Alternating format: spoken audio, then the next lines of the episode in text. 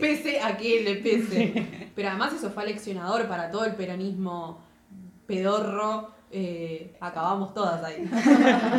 Se viene el gran año. Bueno, gran año para esto, ¿no? Porque el 2020 fue una verga. Che, ¿a dónde, ¿A dónde le recomiendo? Mira que vaya al hospital. Soy Lore. Soy Sofi. Soy Juli. Soy Jan y esto es Insubordinadas.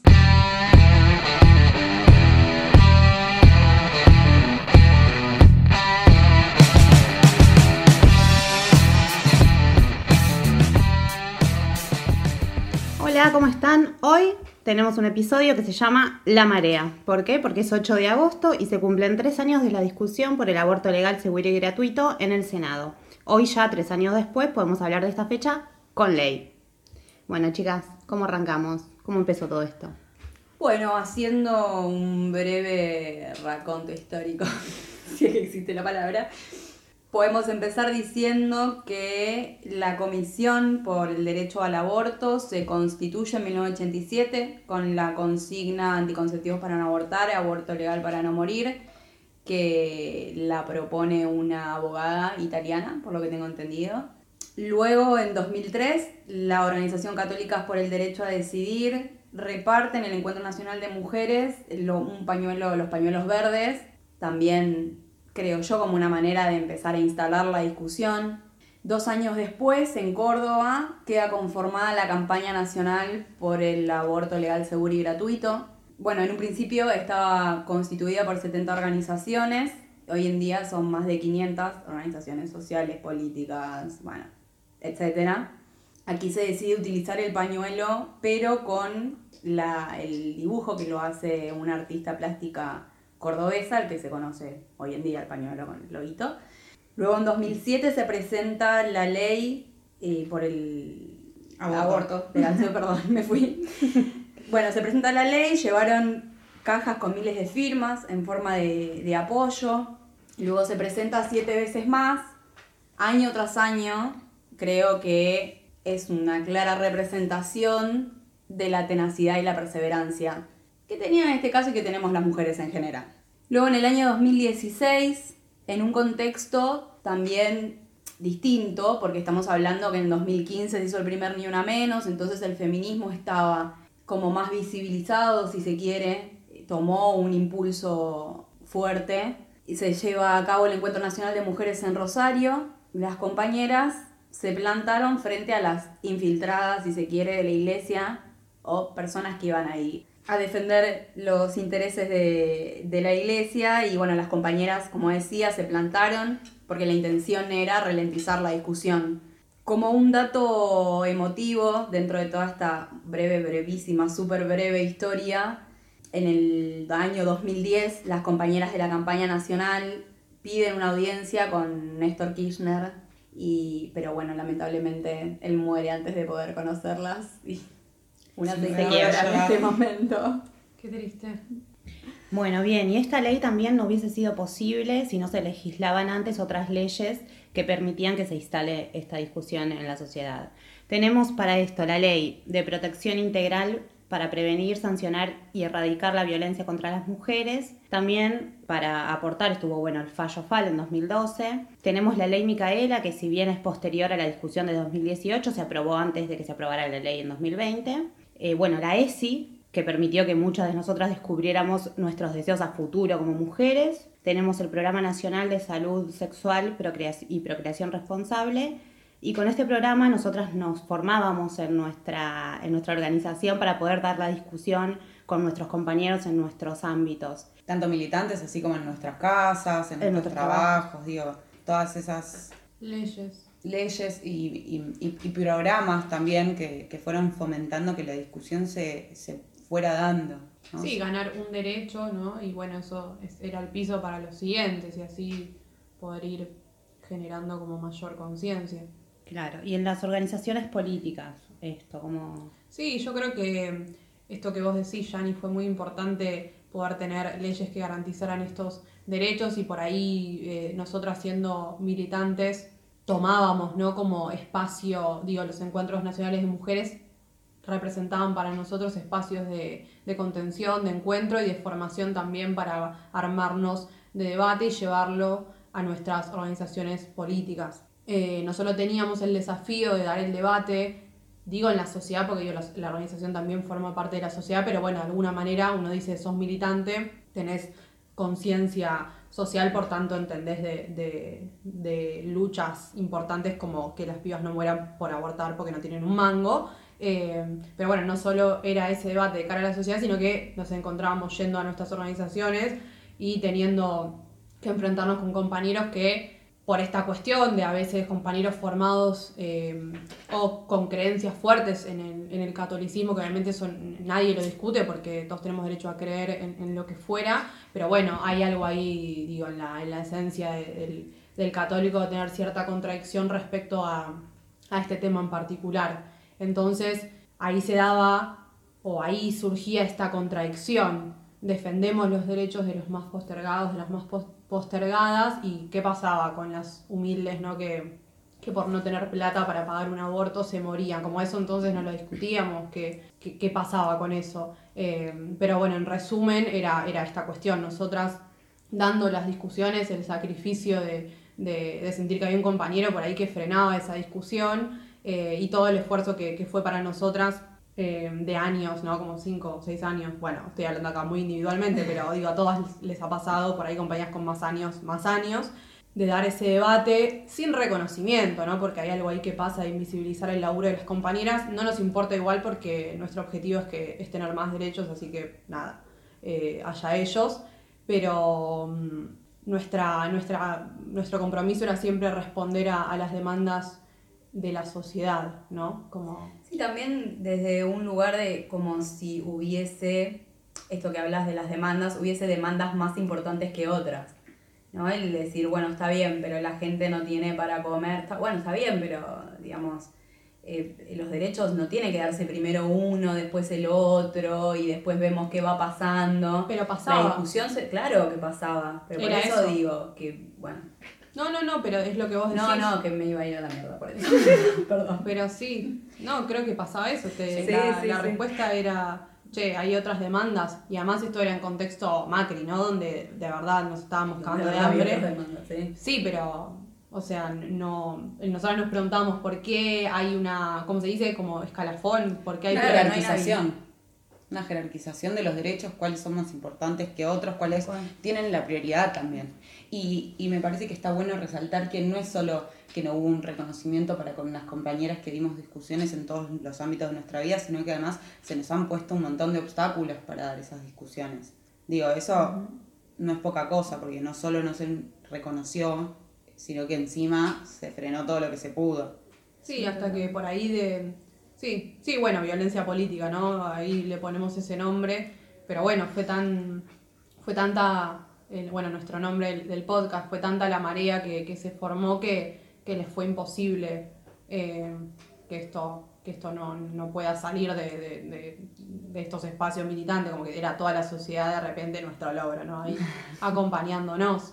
Pero bueno, perdón, quiero mencionar solo esto, pero el hecho de que Cristina, ese también era un argumento, ahora que me acuerdo de que hablamos, eh, no, Cristina no, no, está, está en contra del aborto entonces, eh, esto no es representativo, cuando en realidad Cristina se cansó de decir yo tengo una opinión personal eh, de vida respecto a esto.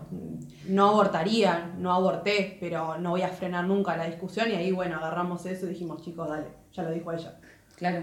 Y en relación también un poco con esta marea y con lo que charlaba un poco Juli de las presentaciones de proyectos de ley, se fue presentando a partir de la campaña, de la campaña siete veces antes de que, de que pudiera salir. En el 2007 fue la primera presentación, como muy bien lo dijo Juli, y cada vez que perdía estado parlamentario se volvía a presentar. 2019, 2011, donde se trata en comisión, pero hubo un quórum fallido, por lo tanto perdió estado parlamentario. 2012, 2014, 2016 y finalmente 2018, cuando el 6 de marzo de ese mismo año 2018 se presenta el proyecto de ley de IBE, interrupción voluntaria del embarazo, firmado por Donda, Austin, Macha y Del Pla, lo que mostraba también el gran apoyo, o el variado por lo menos apoyo partidario que tenía, que tenía el proyecto. Eh, acompañaron además 500 organizaciones pertenecientes a la campaña y otras también el proyecto. El 10 de abril comienza el debate, eh, que acá nos parece súper importante recordar que, fue un- una campaña también muy importante todos los martes, los martes verdes, en donde nos encontrábamos todos los martes en la puerta del Congreso, en la plaza en realidad, pero en la puerta, para demostrar el apoyo, ¿no? Como para presionar para que los legisladores supieran y tuvieran recontra mil re en claro que queríamos que saliera esa ley, que necesitábamos ese derecho garantizado. El 13 de junio se le da la votación en diputados, dura casi 24 horas eh, el debate en recinto, un loco, chicos, no sé cómo hacen, la verdad, vayan a dormir un rato. Finalmente sale con 29 votos a favor y 125 en contra. 129, para comentar, es lo mínimo que se necesita para lo mínimo, lo mínimo que se necesitaba en este proyecto para obtener la sanción. Eh, luego, el 8 de agosto, es- se da la votación en. En senadores. Gracias. Que ahí es donde perdemos. No sé por qué lo estoy diciendo bajito. Eh, Para que, bueno, no. Para que No escuche. escuchen. Perdemos por 31 votos a favor contra 38 en contra. Acá me parece que está bueno remarcar lo que fueron ambas, ambas fechas, ¿no? Como tuvimos ahí El clima. el clima, un frío, una lluvia, estar... No, yo me acuerdo que en diputados creo que eh, eh, llegamos a, bueno, 4 grados, eh, madrugada. Con ahí, viento. Y era una locura porque, bueno, es eh, ahí diputados fue un millón de pibas en la calle, como nunca antes visto en, la- en nuestra historia, como eh, todas mujeres, bueno, disidencias. eh, las frazadas, a mí me impactó eso, como gente, todos llevándonos carpas frazadas. Bueno, hay unos Cartones, cartones en el piso. fogata, eh, baile, porque no era que nos tiramos todos a dormir. O sea, bueno, algunos sí, pero era un ratito y igual. no, es que no podías, no podías, hacía tanto frío que tomemos un vino. Y ahí estuvimos, ¿no? Digo, como... No se iba a ir ninguna piba hasta Sí. que saliera la media sanción, que bueno, fue así. Y creo que, bueno, en, en agosto en senadores también. En agosto llovió. Ay, llovió. tremendo. También bajó la lluvia, clima hostil. Eh, muchísimas pibas en la calle y bueno, ese re- podemos recordar ahí un poco a, a Cristina. Como, El discurso, ¿no? Es que además también fue súper importante con lo que vos decías, esto de que el discurso era, no, Cristina estaba en contra de esa estupidez. El, el discurso donde ella plantea, no simplemente plantea la cuestión del derecho al aborto, sino que plantea una revisión de todo el movimiento.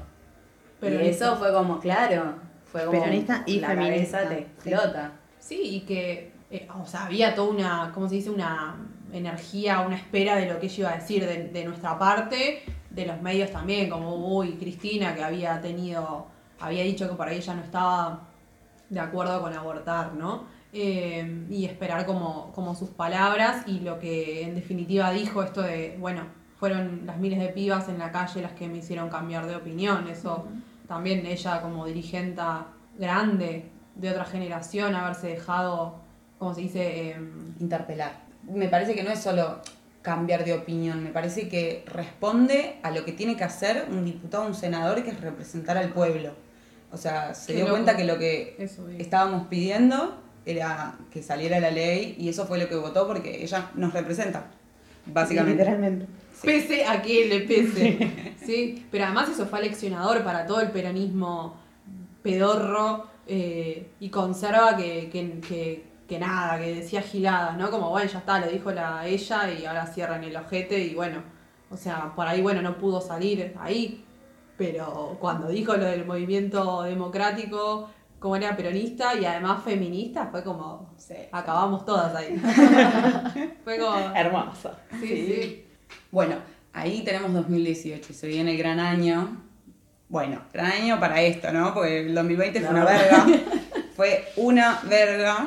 Acá Fue todo un- lo malo es una verga, ¿no? Para mí, creo que el diciembre de 2020 fue un cambio de paradigma de lo que significan los diciembres en este país. Ay, sí, Juli, qué, qué buena reflexión. Me encanta. Porque fue, eh, bueno, primero lo del aborto, no, primero llegaron las vacunas contra el COVID y después lo del aborto y era como, aparte fue un 29, dijiste vos, de diciembre. eh, Como lo que es volver a tener año Ministerio de Salud. No, pero pará, de, eh, nos mencionás esto por el- lo que es diciembre en Argentina. Claro, por eso digo, es una resignificación de lo que. Porque viste que siempre está esa sensación. Bueno, no tiene nada que ver esto, pero siempre Pero- está la sensación de que viene diciembre y es como miedo de que pase Saqueo, algo. saqueo. Y ahora vos recordás viene. diciembre y es diciembre el mes de los derechos, loco, el mes de la salud. Sí, tenemos vacuna y tenemos aborto legal. ¿Qué más querés? Bueno, un montón de cosas pero... Pero, Pero, pero no, ya nos conozcamos. No, pero vamos un diciembre a la vez. Un diciembre a la vez. El que viene, que vos este en diciembre habría que ver qué, qué podemos Falta hacer. poquito.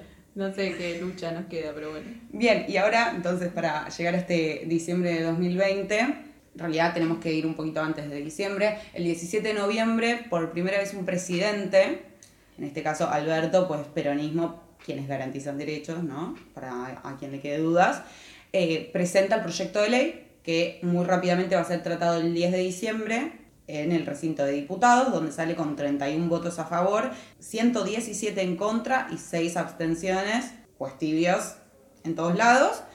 Hubo un debate muy corto, eh, no fue como en el 2018, no hubo tanta comisión con tantos expositores, porque básicamente ya había habido una gran, una gran discusión al respecto, entonces bueno, ya está, ¿para qué tanto, no? Así que nosotros celebramos eso, que haya podido avanzar en menos de un mes, ya teníamos media sanción, que es un logro enorme. Y por último, el 29 de diciembre nos volvimos a encontrar ahí frente al Congreso para la votación de- del Senado. Acá tengo que hacer el, el paréntesis, me acuerdo de estar viendo toda la noche, tipo, cómo iba, cómo, qué es lo que se estipulaba que iba a salir en el resultado, qué sé yo, y ver la pantalla final de 38 a favor, 29 en contra, fue Sí, alucinante. Una cosa tremenda, porque veníamos pensando que iba a ser mucho más reñido. Y ya Es- teníamos que salir a apretar gente. Porque, que Ya iba- salir a los tiros, olvidate. claro, ya íbamos a entrar al recinto a, bueno, a, a hacer cosas malas. Y sí, pero no, porque nos encontramos con nueve votos de diferencia, que en Senado es una bocha, eh, y más que nada con lo reñido que venía. Reñido, ¿cuántos años tengo? Pará, reñido y con la cantidad de dinosaurios que habita el Senado. Sí. Porque podemos decir que rango de edad, rango etario. De 70 a 120. ¿Qué tan- Bueno, esa discusión la podemos dar en Sí. diciembre. Saquemos a la gente. Esa es la discusión de claro, diciembre. porque no se puede. Bueno, y, y también lo, lo emocionante que fue. El, el momento en el que vemos esa pantalla. Yo literalmente estuve 20 segundos como no podía entender qué estaba pasando en la pantalla. O sea, no, no entendía que... O sea, dice aprobado, Sofía, dice aprobado, lo tenés que leer nada más. Es ley. Pero- Esa imagen, ¿no? De... Ay, Sí. sí. A mí me pasó lo mismo igual, porque estaba sin lentes, pues maldito barbijo. Y bueno, maldito no, pero bueno, la gente con lentes nos complica la vida el barbijo. Y, mm, y me acuerdo que no llegaba a leer bien los números. Entonces yo decía, ¿qué? ¿Pero cuál es la diferencia? Y de repente digo, mira abajo, idiota, que dice aprobado. Sí. No salía el llanto, ¿no? A mí me pasaba que era como. ¡Ah! no. Como una- Gritamos, fue. un grito. Tenemos un video hermoso de ese día. Un grito unificado, además. Sí. Porque era grito, llanto, baile, salto. O sea, casi que nos abrazamos con gente desconocida en medio de una pandemia, pero bueno, lo valía. Lo valía completamente. Y volver, volvimos en auto con bocinazos, todo el mundo como por las ventanas, de, ¡ah! un pañuelito, como toda una cosa muy, muy emocionante y que lo que charlábamos un poco antes era que es una sensación, es un sentimiento el de haber ganado ese derecho que para nosotras es tan importante porque significa un montón de cosas. No solo significa que no se mueran las pibas, sino también significa entender que tenemos la libertad de decidir sobre nuestros propios cuerpos, que tenemos la libertad de decidir que la sexualidad es para el placer eh, y no únicamente para la reproducción como durante tantos años nos dijeron, pero además es algo que justamente como estamos tan oprimidas, los varones nunca van a sentir, ¿no? Como e- es una cosa abrumadora, es algo que, que llena, que completa, que, que sobrepasa el cuerpo también, porque esto, años de lucha, generaciones de lucha. Sí, sentir era como eso, de decir, llegamos, también eso, de decir, wow, qué loco el después, ¿no? Como decir, estamos en un, en un país donde se puede abortar legalmente, o sea, como llamo a la prepaga, ¿entendés? Como también eso, después situaciones por ahí, bueno, vamos a decirlo, de, de pibas que por ahí están en una de que están embarazadas y de repente era claro, una ya para ayudarla, ya empezás a decir, bueno, a ver a quién conocemos, como abortábamos antes de que cuando no era legal, digamos. Y ahora que decís, claro, llama a la prepaga, boluda. Siempre nos Anda al hospital. lo Sí. mismo. Anda al Es hospital. como, Che, ¿a dónde, ¿A dónde le sí. recomiendo? Mira que vaya al hospital, tranqui. Claro, porque esto, eh, para nosotras que, que somos militantes, acompañamos un montón a todas las compañeras militantes feministas, eh, acompañamos obviamente tejiendo redes con compañeras médicas, ¿no? Porque eso, siempre el cuidado de la salud, pero era un mambo conseguir una compañera que fuera médica que, o que tenga una conocida que pudiera conseguir las pastillas, todo un quilombo, y ahora es como eso. Sí. O encontrar también lugares donde acompañaran consejerías, digo, como cuestiones que permitieran que fuera cuidado, porque Sí, sí, era la vida de, de nosotras como que estaba ahí como eh, en juego. Y ahora, bueno, basta con ir a un hospital y, y ya.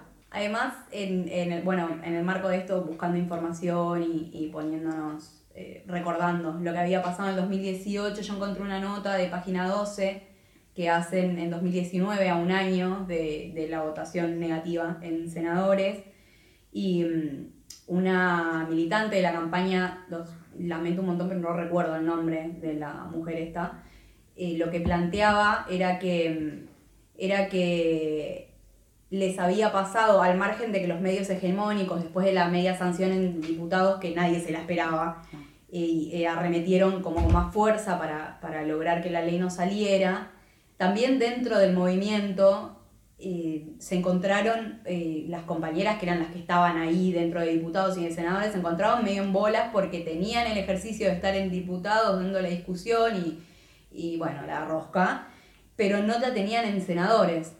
Entonces, creo que también el, el fracaso, si se quiere, el rebote que tuvimos de la ley en 2018 sirvió para que salga en 2020, porque fue un laburo netamente de militancia feminista. Si bien es súper importante que haya un gobierno que tenga como objetivo la ampliación de derechos, el, el laburo la hicimos, lo hicimos todas las compañeras que militamos para que esta ley saliera.